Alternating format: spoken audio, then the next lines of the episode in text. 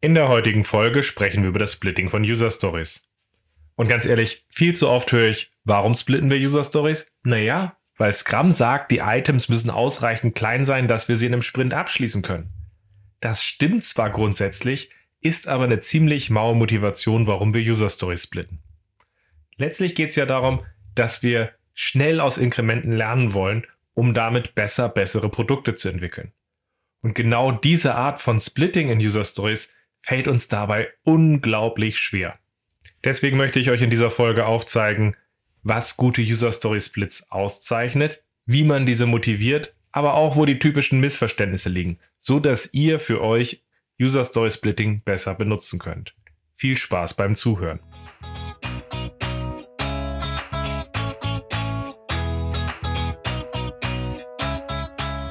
Scrum ist einfach zu verstehen. Die Krux liegt in der Anwendung für deine Zwecke in deinem Kontext. Der Podcast Scrum Meistern gibt dir dazu Tipps und Anregungen. Moin moin, in der heutigen Folge sprechen wir über Story Splitting. Schön, dass du dabei bist. Mein Name ist Ralf Kruse. Ich helfe Organisationen durch Training und Coaching agile Herangehensweisen effektiv zu nutzen und das ohne Dogma und Methoden als Selbstzweck. Und gerade bei dem Thema User Stories scheint mir das mehr als angebracht und notwendig zu sein. Weil auch in der Begleitung, aber gerade im Training kriege ich immer wieder die Frage gestellt, wie soll das funktionieren?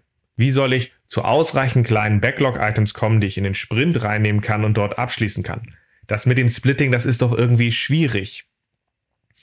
Man kann doch auch nicht alles splitten, oder? Irgendwo gibt es dabei doch Grenzen. Und die Schwierigkeit dabei ist, dass häufig der Sinn dahinter nicht verstanden wird, warum wir splitten.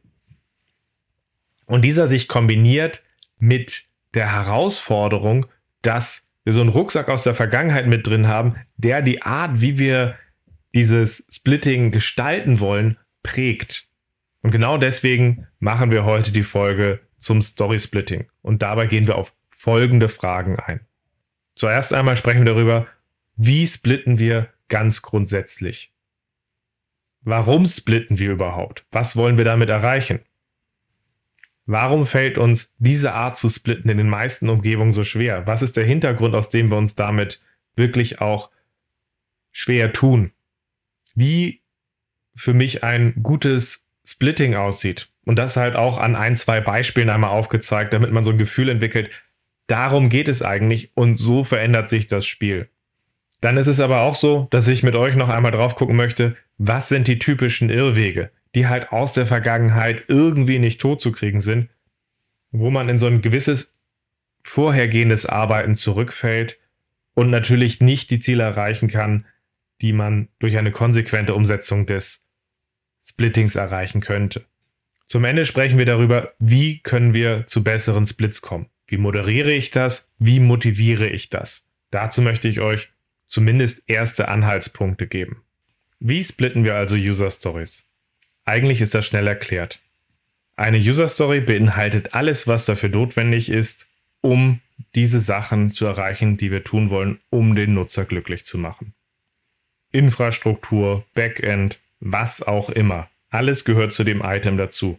Wir wollen wegkommen von dieser Planungsart, in der wir irgendwelche Abhängigkeitsgraphen künstlich schaffen und verteilt irgendwie klein klein machen. Alles gehört einfach zu diesem Item dazu. Alles, was da ist, ist schon da einfache Welt. Wenn dieses Backlog-Item, diese User-Story zu groß ist für den Sprint, das heißt, dass wir es als eins von mehreren in den nächsten Sprint nehmen können und abschließen, also anfangen und abschließen können.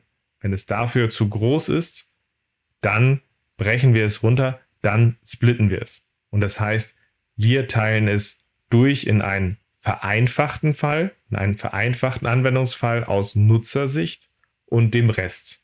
Wenn dann der obere von den beiden Fällen, der vereinfachte Anwendungsfall, immer noch zu groß ist mit all dem, was dazugehört, dann machen wir das Ganze wieder und teilen das wieder auf in einen noch vereinfachteren Fall und von dem vereinfachten Fall der Rest.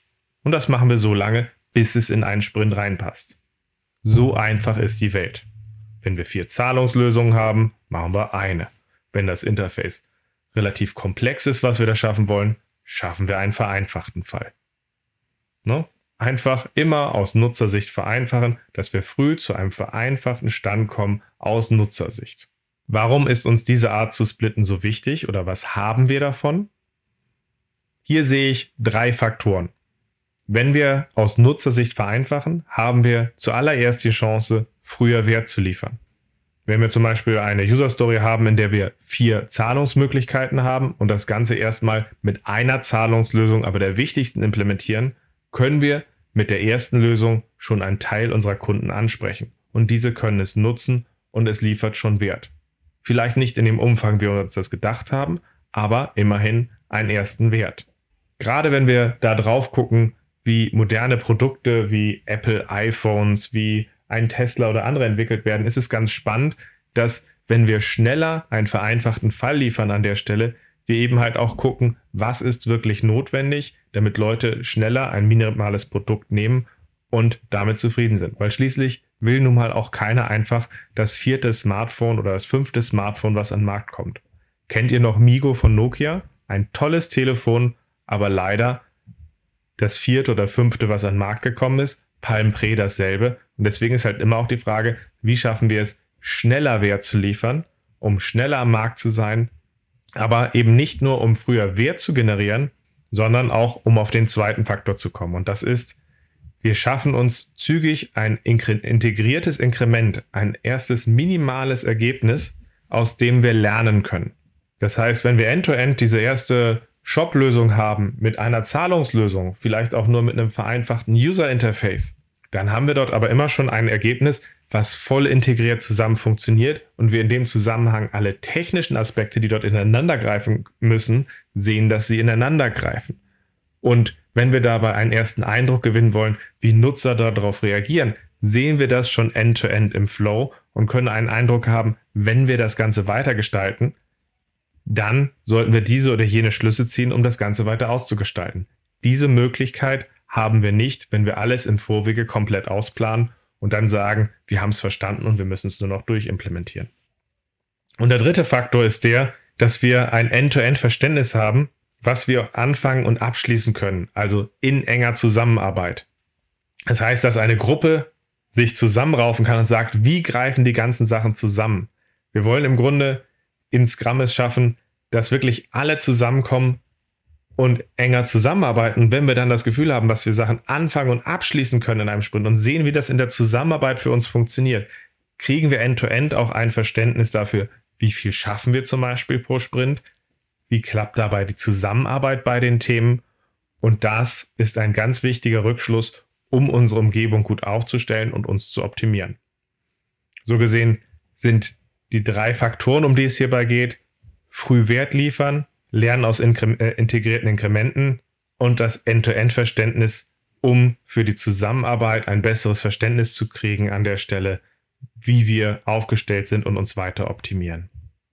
Wenn wir jetzt auf die Faktoren gucken, warum uns das so schwer fällt, so zu splitten, dann ist erstmal einer der wichtigsten Punkte Gewohnheit. Gewohnheit und fehlende Motivation.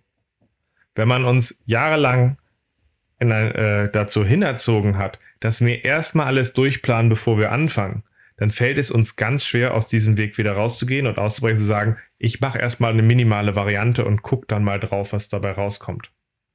Das hat nämlich zwei Herausforderungen, die dann wirklich dabei mit reinspielen. Das eine ist die, dass man ja falsch liegen könnte an der Stelle und dazu lernt und bei dem anderen wird man es ja theoretisch als Experte vorher wissen und das fällt uns schwer. Und das zweite ist, es kostet uns mehr.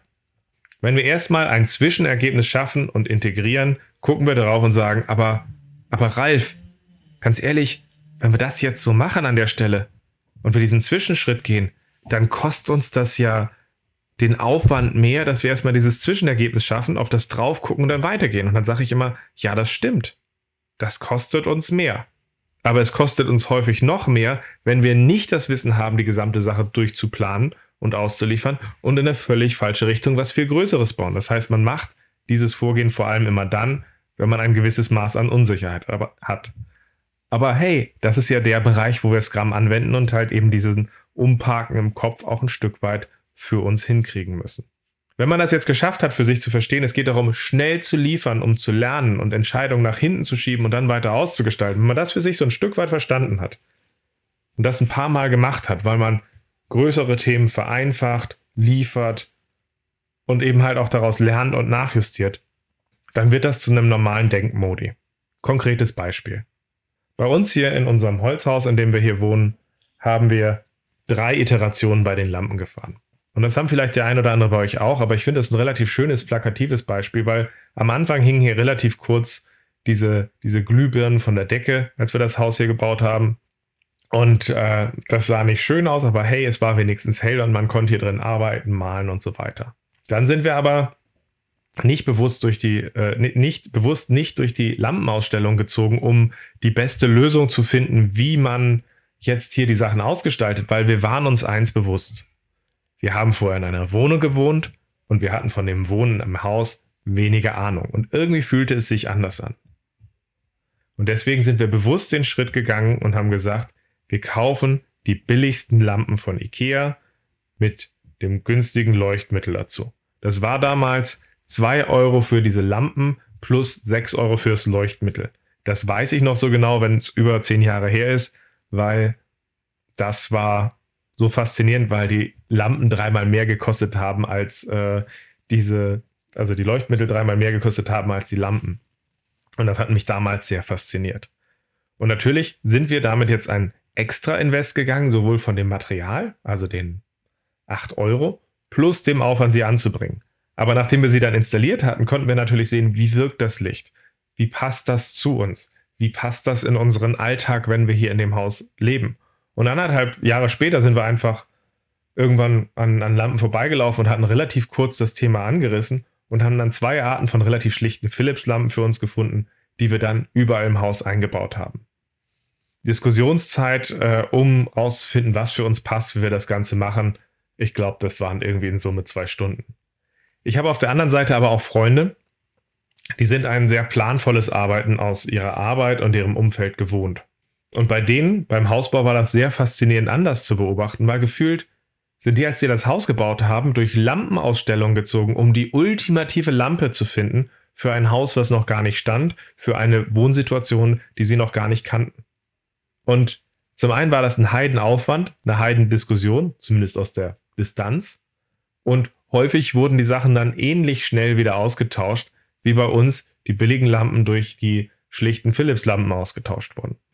Also das ist, ähm, das ist das, was ich dabei, dabei, dabei festgestellt habe. Und da muss man dann abwägen. Habe ich in einer Situation ausreichend Wissen? Kann ich es äh, analysieren, durchfahren, aufplanen, machen? Und dann ist das natürlich günstiger und besser. Habe ich einen Punkt aber mit gewissen Unsicherheitsfaktoren und jetzt bei der Lampe, eine Lampe irgendwo anzubringen, ist jetzt nicht unbedingt schwer, aber es ist schon irgendwie auch eine Diskussion, wenn man so ein Haus baut. Und da ist es halt für uns deutlich einfacher gewesen. Billigste Lampen ran, zack, damit leben, Eindruck gewinnen hey, die Lampen finden wir cool, bauen wir an, waren wir dann wieder fünf, sechs, sieben Jahre glücklich mit und haben erst jetzt an einigen Stellen, nachdem wir mit einer Inneneinrichterin gearbeitet haben, weitere Impulse aufgegriffen und die Teilen nochmal ausgetauscht. Aber der Kernpunkt ist der, wir lernen aus diesen Ergebnissen und haben eine Neugier, wie wir damit weitergehen. Und wenn wir das nicht gewohnt sind, dann fällt uns das schwer und dann neigen wir dazu, lieber zu sagen, ich gehe diesen extra Weg an der Stelle, ich habe Sorge, dass ich dabei gesehen werde, dass ich es nicht weiß, ähm, dass das Ergebnis ist anders als erwartet. Und damit tun sich viele schwer. Und ganz ehrlich, ich habe mich früher auch damit schwer getan und merk, merkte halt vor allem an diesem Lampenbeispiel, wie leicht es mir inzwischen fällt, genau diese Denke anzuwenden. Und ich wende jetzt auf ganz viele Sachen an. Der andere Punkt, den wir dabei haben, der diese Art des Story-Splittings schwer machen, ist nicht nur diese Gewohnheit und fehlende Motivation, diese Extrameile zu gehen. Der zweite Punkt ist der, dass man sich so ein bisschen verfährt in so ein totes Ende. Das heißt, in vielen Fällen wird aus alter Gewohnheit wieder das Backlog sehr klein gekloppt in so technisch analysierte Schrapnelle, Puzzleteile. Und wenn man auf diese dann drauf guckt, die für sich alleine keinen Wert mehr liefern, dann ist eine Vereinfachung aus Nutzersicht, was können wir denn weglassen, damit wir dort Wert liefern, für viele sehr schwer zu führen und sie sagen, aber ich habe es doch jetzt schon technisch analysiert und das ist die technische Komponente und die technische Komponente steht für sich und die muss jetzt geliefert werden. Und aus dem Punkt ist es meistens dann sehr schwer, zu einem sinnvollen Splitting zu kommen oder auch ein sinnvolles Splitting zu motivieren, weil wir den Faden schon viel früher verloren haben. Und das ist der Punkt, wo ich dann tatsächlich in der Backlog-Arbeit mit meinen Klienten anfange, die Backlogs auszukippen, zusammenzugruppieren zu wertstiftenden Items aus Nutzersicht, aus denen wir heraus wir dann wieder darüber sprechen können, okay, wie splitten wir jetzt richtig? Wie schaffen wir es dabei, dass wir diese Items so splitten, dass wir möglichst früh Wert liefern als erste Priorität und als zweite Priorität aggressiv aus Inkrementen lernen für die Sachen, die wir aus Analyse einfach nicht gut rausfinden können. Entweder dauert es lange, es ist zu aufwendig oder es ist auch gar nicht möglich. Und genau an den Stellen setzt man dann an. Ne? Wenn wir diese Sachen zusammen haben an der Stelle, dass die Prio 2 dann Risikominimierung und Lernen ist und Prio 1 früh Wert liefern, können wir uns jetzt im Grunde mal ein Beispiel vorstellen und uns fragen, wie kann diese Art von Splitting denn aussehen? Mein Lieblingsbeispiel ist und bleibt dafür so ein digitales Dashboard, weil ich liebe es, wenn eine Strategieberatung durch ein, eine größere Firma durchfegt und irgendwie kommt dabei immer raus, die brauchen jetzt ein Dashboard. Sie sind jetzt der Kapitän, die stehen auf der Brücke, sie brauchen ein neues Cockpit, einen neuen War Room, einen neuen Obeah und nur wenn sie gut mit den Informationen versorgt sind, können sie auch anders steuern. Und dann gibt es da so Ideen, dieses, dieses aufzubauen an der Stelle, aber so ein digitales Dashboard an der Stelle zu schaffen, was einer Führungsriege dabei hilft, schneller zur Entscheidung zu kommen oder auch anzutriggern, wo Entscheidung sonst ignoriert wird, hat aus meiner Sicht zwei Herausforderungen, die wir nicht durch Analyse und Spezifikation im Vorweg lösen können. Das eine ist das Problem in den Firmen, wenn wir jetzt genau wissen, was wir da brauchen, dann bin ich immer wieder erstaunt, wie mies die Datenhaltung in vielen Firmen ist. Ich meine, wir reden jetzt darüber, dass die Daten das neue Gold sind und dass wir uns dazu aufstellen müssen, aber tatsächlich, Mann, liegen immer noch viele Daten in Excel, in Access und Gott weiß weiß wo. Mann, wie viel passiert in der Schatten-IT. Mann, wie viel will man auch gerne mal intransparent halten. Mann, wie viele Systeme gibt's, die nicht miteinander synchronisiert und in integriert sind, sodass man zusammen übergreifend diese Stände abrufen kann. Und wenn man dann mal international arbeitet, können da auch Schwierigkeiten bei sein, wie wir wollen einen wöchentlichen Stand haben an der Stelle und die Engländer beginnen zu einem anderen Wochentag als wir hier in Deutschland. Also, was heißt jetzt wöchentliches Reporting, wie die Woche war? Machen wir das von Sonntag an oder machen wir das von Montag? So gesehen gibt es da jetzt erstmal, wo finden wir die Daten, wie arbeiten wir sie auf, als ein Punkt, der meistens am Anfang nicht so gesehen wird an der Stelle, was da ist, oder manchmal optimistischer gesehen wird und der sich zumindest gar nicht so leicht auflösen lässt, um es mal freundlich zu sagen. Und der zweite Punkt, der es verdammt schwer macht, dass die Spezifikation eher zur Spekulation wird, in der wir es zusammenfassen, ist, fragt mal die Führung an der Stelle, was sie braucht und sie sagt dir einfach nur, was sie will. Mein Lieblingsbeispiel dafür war, ähm, wo ich in einem Konzern gearbeitet hatte und da war äh, eine der großen Managementberatungsfirmen an Machen und hat ein digitales Dashboard geschaffen an der Stelle. Und sie haben diesen Weg der Vorabanalyse gewählt, weil er für sie auch einfach am nächsten lag. Und ich habe das dann immer so genannt wie der Doktor lädt zur Visite. Weil um 11 Uhr am Donnerstag wurden irgendwelche VPs und Senior VPs eingeladen und es war wirklich so, hey, für dieses neue Dashboard, was wir hier bauen wollen, gefällt euch diese, diese Sicht oder diese Sicht besser? Welche, welche gefällt euch besser? Da wurde dann wie beim Augenarzt gefragt, wenn sie gesagt haben, zwei. Okay, dann mit dem Overlay oder mit dem Overlay? Und haben sie gesagt, ja, 2B. Und das Spannende ist jetzt nicht nur, dass da irgendwie verlangt wurde, dass man sich über reindenken sollte, wie das für einen gut zu benutzen ist. Es gibt ja immer auch bei solchen Dashboards eine politische Komponente. Das heißt, natürlich wollen wir die Transparenz haben in der Organisation. Das ist uns allen wichtig und ein hohes Gut, aber bitte bei den anderen. Das heißt, die Wahrscheinlichkeit, dass gerade bei so einem Dashboard und dieser Art der Abfrage etwas entsteht, was wirklich dabei hilft, die unangenehmen Diskussionen zu einer Klarheit am Ende zu treiben oder diese aufzuwerfen, wenn man die Leute fragt, hey, was würdest du gern sehen, halte ich persönlich für überschaubar. Das Projekt an der Stelle übrigens wo ich gerade darauf referenziere, hatte mehrere Millionen gekostet und wurde nicht benutzt. Das heißt, offiziell war es ein Erfolg, weil wenn es zwei Millionen gekostet hat an der Stelle, hey, warum ist es dann erfolgreich? Weil es zu teuer ist, dass es gescheitert ist. Deswegen war es natürlich super. Ne? Sowas gibt es halt immer mal, dass das in solchen Geschichten passiert. Ähm, aber wir haben das Problem, du kannst die Leute fragen, was sie wollen, aber nicht, was sie brauchen. Und das ist manchmal als Unterschied gefährlich, genauso wie wir den Punkt haben, wo kriegen wir die passenden Daten her. Und das macht es in einem Fall von so einem digitalen Dashboard ungemein schwer, vorab die Sachen zu analysieren, zu designen und zu spezifizieren. Was uns dann aber als Weg bleibt, ist der Punkt zu sagen, hey, wenn wir jetzt dieses Dashboard als Ganzes gucken, mit diesen mehreren KPIs, diesen mehreren Sichten, die es da drauf gibt, warum machen wir dann nicht einfach User Story Splitting, indem wir schnell liefern, um zu lernen und die passenden Entscheidungen uns auf Wiedervorlage legen und uns so aufstellen, dass wir auch später Entscheidungen treffen können? Was heißt das in diesem Beispiel konkret? Das kann zum Beispiel heißen, dass wir von diesem großen Dashboard sagen, hey, wenn das zu groß ist für einen Sprint in dem BI-Team, dass man dann sagt, okay, wir machen eine erste Sicht mit einem ersten KPI. Ne? Und danach macht man weitere KPIs, weitere Sichten an der Stelle und hat erstmal einen vereinfachten Fall, mit dem die Führung sagt, ja, das könnte uns in Teilbereichen schon helfen, wenn das da wäre und sie wären wahrscheinlich auch daran interessiert. Wenn der Fall jetzt aber immer noch zu groß ist, geht es ja darum, dass wir das weiter vereinfachen. Wenn wir es aus Nutzersicht jetzt nicht mehr vereinfacht kriegen, dass wir früher einen Wert liefern können, den sie schon benutzen können, rückt der Punkt äh, der Risikominimierung und des Lernens nach vorne. Zum Beispiel könnte man dann sagen, hey, wir bauen dieses, äh, dieses, diese Sicht mit diesem KPI erstmal nur mit den bestehenden Daten und gucken, ob wir mit den bestehenden Daten Granularität, Aktualität, Konsistenz und was auch immer herstellen können. Und ansonsten gibt es einen zweiten, äh, gibt es den zweiten Teil. Wir optimieren das und ergänzen das um die Sachen, die bisher dort noch nicht abgebildet sind. Aber wir schauen aber einfach erstmal, was da ist, anstelle, dass wir alles analysieren. Vielleicht reicht es ja schon oder vielleicht sehen wir dann sehr genau, was wir noch entscheiden müssen und was fehlt. Und wenn dieses dann vielleicht immer noch nicht reicht, dass wir es einfach nur mit den bestehenden Daten machen, könnten wir zum Beispiel auch raufgehen, wieder zu sagen, wir machen es wieder diesen Punkt kleiner und sagen, wir machen es erstmal zum Beispiel in hässlich und danach in hübsch.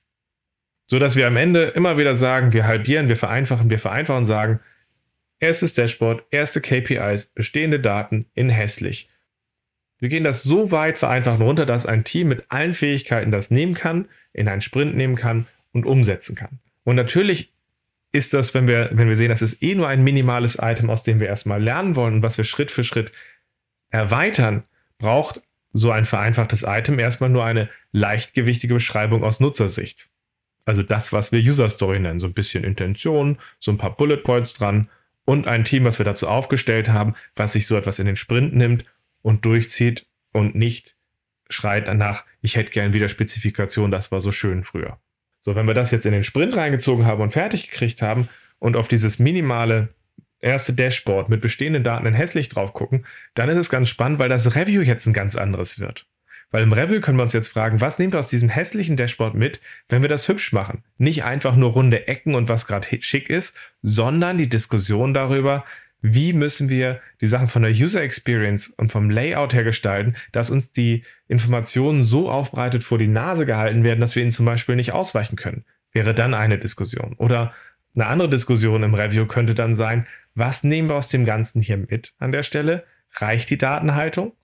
Reicht die Aktualität, die Konsistenz? Oder an welchen Stellen müssen wir das Ganze weiter ausbauen und vielleicht sogar auch tiefgreifende Änderungen in unserer Datenhaltung vornehmen? Und was nehmen wir aus dem Ganzen mit, wenn wir weitere KPIs und weitere Dashboards schaffen? So schafft man dabei dann ein ganz anderes Spiel und reduziert damit massiv den Aufwand an Vorabspezifikationen. Das heißt, es geht nicht darum, wo spezifiziere ich, sondern wie stelle ich mich auf, dass ich weniger Spezifikationen brauche.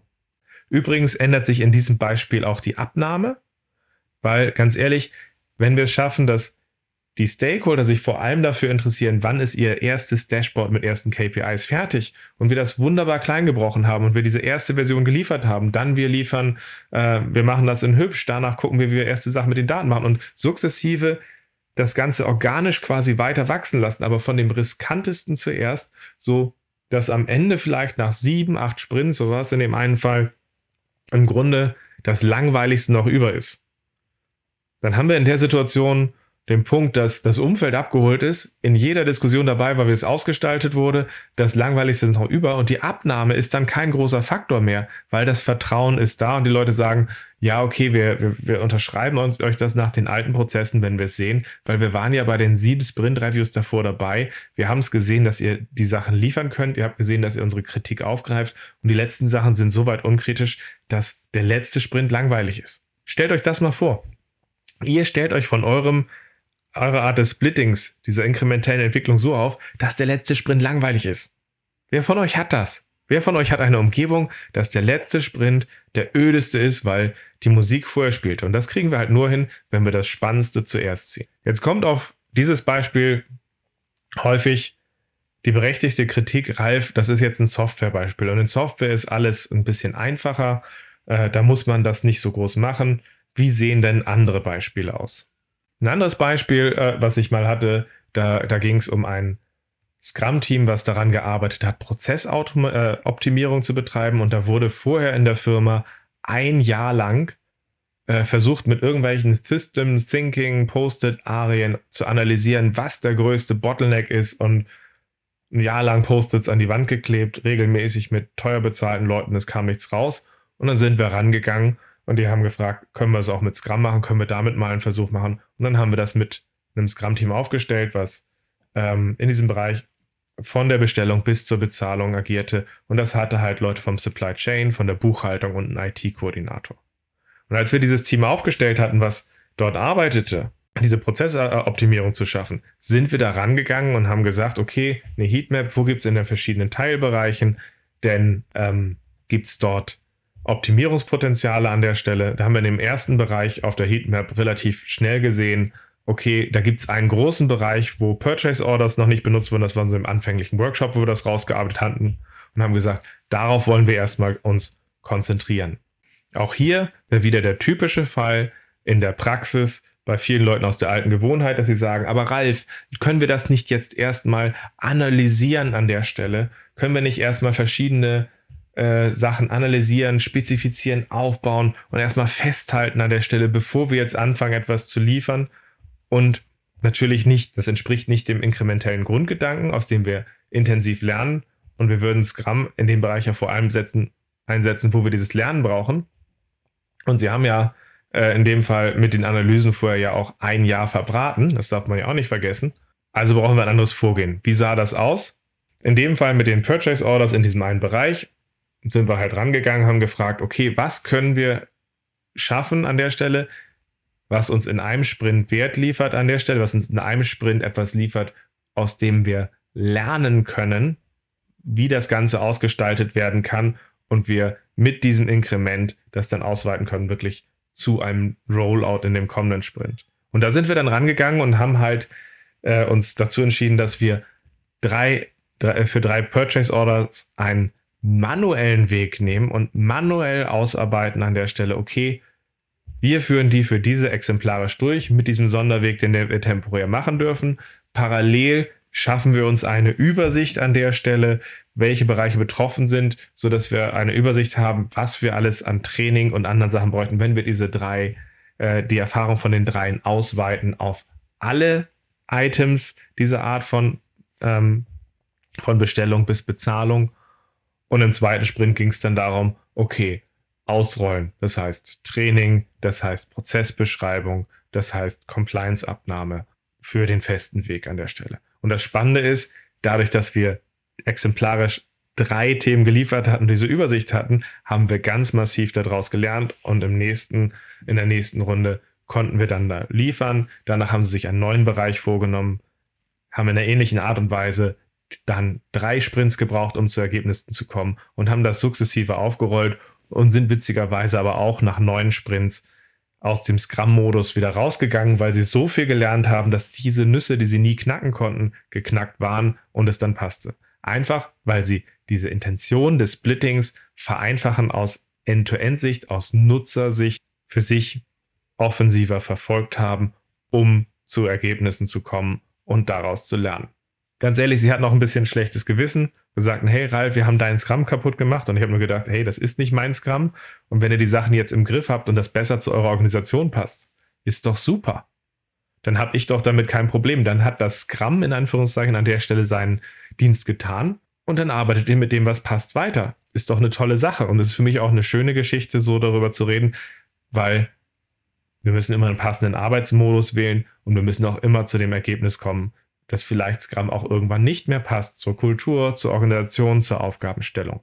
Aber letztlich haben alle drei Splitting- oder Vereinfachungsbeispiele, die ich euch gesagt hatte, genau denselben Kern. Zuerst gucken, kann ich es vereinfachen, damit ich früher einen Wert liefern kann. Danach gucken, wie ich aus der Vereinfachung aus Nutzersicht Risiko minimieren kann und lernen kann. Das war bei der Lampe so, das war bei dem digitalen Dashboard so und das war auch bei der Prozessoptimierung der Fall. Spannend ist es jetzt aus diesen Beispielen heraus, die typischen Irrwege aus der Praxis zu betrachten. Und zwar, damit ihr in der Lage seid, diese für euch zu erkennen und dann einen Schritt zurückzugehen und zu gucken, wie können wir ein besseres Vorgehen forcieren, motivieren und dorthin kommen. Der erste Punkt, der sich unglaublich gut hält, ist der, wir machen das Langweiligste, das Einfachste zuerst. Mein Lieblingsbeispiel ist dabei äh, eine, eine App, die gebaut wurde, wo es darum ging, bestimmte Interaktionen mit Nutzern zu machen. Die waren komplexer, die waren ungewohnt, aber man hat am Anfang sich vor allem darauf konzentriert, die Vereinfachung so zu fahren, dass es eine Applikation ist mit einer leeren Hülle, aber mit einem tollen Login. Dabei war das das Unkritischste, was, was gebraucht wurde, um wirklich Spaß, Spannung und Spiel und diesen Spirit dort reinzukriegen. Und entsprechend hat es natürlich am Ende auch ganz gewaltig geknallt. Also der erste Irrweg ist, das Einfachste zuerst anstelle zu vereinfachen, die User Story so zu vereinfachen, dass wir quasi mit dem ersten Inkrement, was wir bauen, mit der ersten vereinfachten Story, die wir in den Sprint gehen, den tödlichen Pass spielen und möglichst früh aufdecken, wo sind die größten Probleme, mit denen wir umgehen können. Der zweite typische Irrweg für mich ist, erstmal bauen wir die Infrastruktur. Wo ist da schon das Problem? Naja, ganz einfach. Woher wisst ihr, welche Infrastruktur ihr braucht? Weil die meisten Probleme liegen nicht darin, dass wir erstmal eine solide Infrastruktur haben, mit der wir arbeiten, die wir aufsetzen, sondern die liegen darin, welche Art von Infrastruktur brauchen wir, wie klappt das Zusammenspiel mit den Sachen, die wir da bauen. Und da sind ganz viele Sachen drin, die wir häufig nicht brauchen, die man aus Sicherheitsgründen in dieser Infrastruktur mit schafft. Manchmal werden da auch einfach die Entscheidungen getroffen für das größte Geschoss, was man gerade konfigurierbar finden kann, weil damit ist man ja immer auf der sicheren Seite und baut das Ganze viel größer, als es in der Praxis sein muss. Und wir verzögern vor allem mit diesem Fokus Infrastruktur und Backend und Basis zuerst, dass wir früh in einen Dialog kommen mit unseren Kunden, unseren Nutzern und unseren Stakeholdern, der aber so wichtig ist, um das Produkt gemeinschaftlich zu gestalten und vielleicht auch herauszufinden, dass, hey, wenn wir diese Art von Funktionalität dort schaffen, dann passt vielleicht zu dieser Art von Funktionalität die Infrastruktur, aber wir brauchen vielleicht was ganz anderes. Und dann müssen wir wieder alles auf links drehen. Deswegen ist Erstmal bauen wir in Ruhe die Basis, die Infrastruktur, anstelle früh end-to-end -End etwas zu bauen, wo wir früh etwas sehen. Der zweite Irrweg. Der dritte Irrweg, den ich sehe, ist, wir haben den Kunden gefragt und sehen das, was der Kunde gesagt hat, an als validiert. Ja, zur Not bezahlt er ja die Change Requests. Ist ja seine Schuld wenn jetzt die Managementberatungsfirma beim äh, diesem Dashboard es hinkriegt, dass dieser Senior VP unterschreibt, ich finde das am besten, merkt er vielleicht gar nicht, wie ihm das in die Schuhe geschoben wird, dass er schuld ist, dass da die Millionen verbrannt werden. Nur am Ende sind diese Leute, die man dort übers Ohr haut oder die überfordert sind oder Entscheidungen treffen, wo sie besser hätten keine treffen sollen, am Ende, wenn der Wert nicht geliefert wurde, ja trotzdem unglücklich. Und deswegen ist nicht die Frage, wie schaffen wir es, dass irgendeiner dafür unterschreibt oder sagt, das ist das System, was gilt, sondern wie binden wir die Leute aus minimalen Ergebnissen ein, um im Dialog mit echten Ergebnissen weiterzukommen, zu lernen und das auszugestalten. Deswegen ist es ja auch mein dritter und letzter Irrweg. Zum Abschluss möchte ich von dieser Folge noch darüber sprechen, wie moderiere und motiviere ich ein, eine aggressivere Validierung durch Splitting.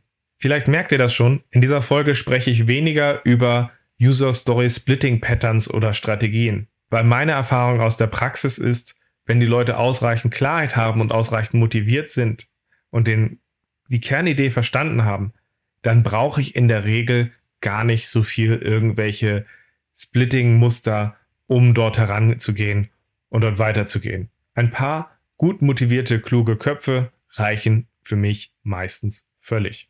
Also, gehen wir mal davon aus, dass wir unsere Items gruppiert haben in etwas, was wirklich Nutzerwert schafft und nicht diese einzelnen Schrapnelle, die dort rumfliegen. Diese sind jetzt zu groß an der Stelle. Und das erste, was ich machen würde, um zu besseren Splittings zu kommen, ist, ich würde diese Items idealerweise im Team früh schätzen. Wie groß die Schätzung ist, damit wir einen Forecast erstellen können oder sowas, ist mir an der Stelle eigentlich völlig unerheblich. Das Spannende für mich ist, wenn ich einen guten ritualisierten Dialog aufbaue, ist dieses größer oder das größer, triggere ich einen Klärungsbedarf ähm, im Team an und der ritualisiert sich dabei und führt dazu, dass wir zu den fünf oder acht wichtigsten Fragen kommen in der Klärung, was zu diesem monströsen Backlog-Item alles dazugehört. In dieser Diskussion kommt aber auch nicht nur raus, was es groß macht und den Aufwand treibt, was natürlich sehr interessant ist zu betrachten, wenn wir es später vereinfachen wollen. In dieser Diskussion kommt auch auf, dass wo die Leute ein hohes Unwohlsein haben, wo sie Probleme beisehen. Und das sind natürlich Punkte, die wir wissen wollen, um später zu motivieren, dass wir lieber erstmal den Umweg gehen, auch über ein vereinfachtes Inkrement, über eine vereinfachte Story, die wir bauen, anstelle dass wir erstmal Kraft unseres Geistes ein Luftschloss bauen, was uns am Ende zusammenbricht. Wenn ich jetzt in einer Umgebung arbeite, die große Probleme damit hat und es am Anfang nicht gewohnt ist, den Weg des Splittings zu gehen, baue ich noch ein paar extra Schritte ein, um stärker zu motivieren, warum wir das splitten wollen. Und das mache ich wie folgt. Ich frage zu diesem monströsen Item, was da jetzt ist, was jetzt auch geschätzt wurde, frage ich dann, hey, wie oft habt ihr denn so ein Ding da schon gemacht? Und meistens sind das stolze Leute in diesem Team, die schon bestimmte Sachen gerissen haben. Und in der Regel ist die Antwort, oh, das sowas in der Art haben wir schon einige Mal gemacht. Wir sind hier auch die Experten in der Firma. Und wenn ich sie dann als nächstes frage, hey, aber wie oft lief denn sowas Großes, Ambitioniertes bei euch in der Firma geschmeidig durch und ihr habt am Ende Blumen von euren Nutzern, Klienten, Stakeholdern bekommen, weil sie mit der Lösung total happy waren. Und dann gucken die einen immer an mit so, hey Ralf, ich dachte, du bist ein Praktiker, warum stellst du so komische Fragen? Und das ist der Moment, wo ich sie dann so ein bisschen an der Kandara habe und ich losziehen kann und sagen kann, okay, ihr kriegt jetzt drei oder fünf Minuten, jeder kriegt Post-its in die Hand oder virtuelle Post-its auf eurem digitalen Whiteboard oder sowas. Und ich darum bitte, jetzt schreibt mir jeder mal die größten Unsicherheiten, Unbekannten und Risiken auf. Und dann lasse ich sie sammeln. Aber das Spannende ist, wenn sie vor sich alle zugenickt haben, sowas lief noch nie geschmeidig durch und wir haben für sowas auch quasi noch nie Blumen vom Kunden gekriegt. Da ist jetzt das Problem, wenn die ersten anfangen zu schreiben, was sie da an Risiken und Unbekannten sehen, dass die ersten losschreiben und die, die vorher widerwillig waren, ich will aber keinen extra Weg gehen beim Splitting, ich will das Kraft meines Geistes lösen, die haben jetzt ein Problem. Wenn sie vorher mit eingestimmt haben dabei, dass sowas noch nie gut geklappt hat, dann sehen die jetzt erstmal relativ doof aus. Also quasi wie Gambler, Hallodris. Weil erst meckern und dann keine Risiken benennen, nennen wir bei uns auch unprofessionell. Das heißt, es besteht ein gewisser Druck auch, dass jeder jetzt erstmal auch Sachen liefert. Was sind die größten Unbekannten, Unsicherheiten und Risiken? Die kann man danach konsolidieren und kann danach auch einfach nochmal brainstormen, welche Vereinfachungsideen haben wir. Von vier auf eine Bezahllösung, von hübsch in hässlich, von komplex Interface zu einfach, von nur eine Sparte, äh, von vielen Sparten zu einer Sparte und so weiter kann man dann verschiedene Sachen dabei sammeln an der Stelle. Jetzt hat man die Punkte dabei, wo man konsolidiert hat, das sind die größten Risiken. Jetzt hat man Vereinfachungsideen und kann aus denen in einem moderierten Gespräch sagen, welche Vereinfachung hilft uns am meisten dabei, dass wir früh den Aufwand reduzieren, um entweder schnell Wert zu liefern oder ähm, im Rang 2 dafür zu sorgen, dass wir schnell ein Ergebnis haben, einen tödlichen Pass, aus dem wir lernen können.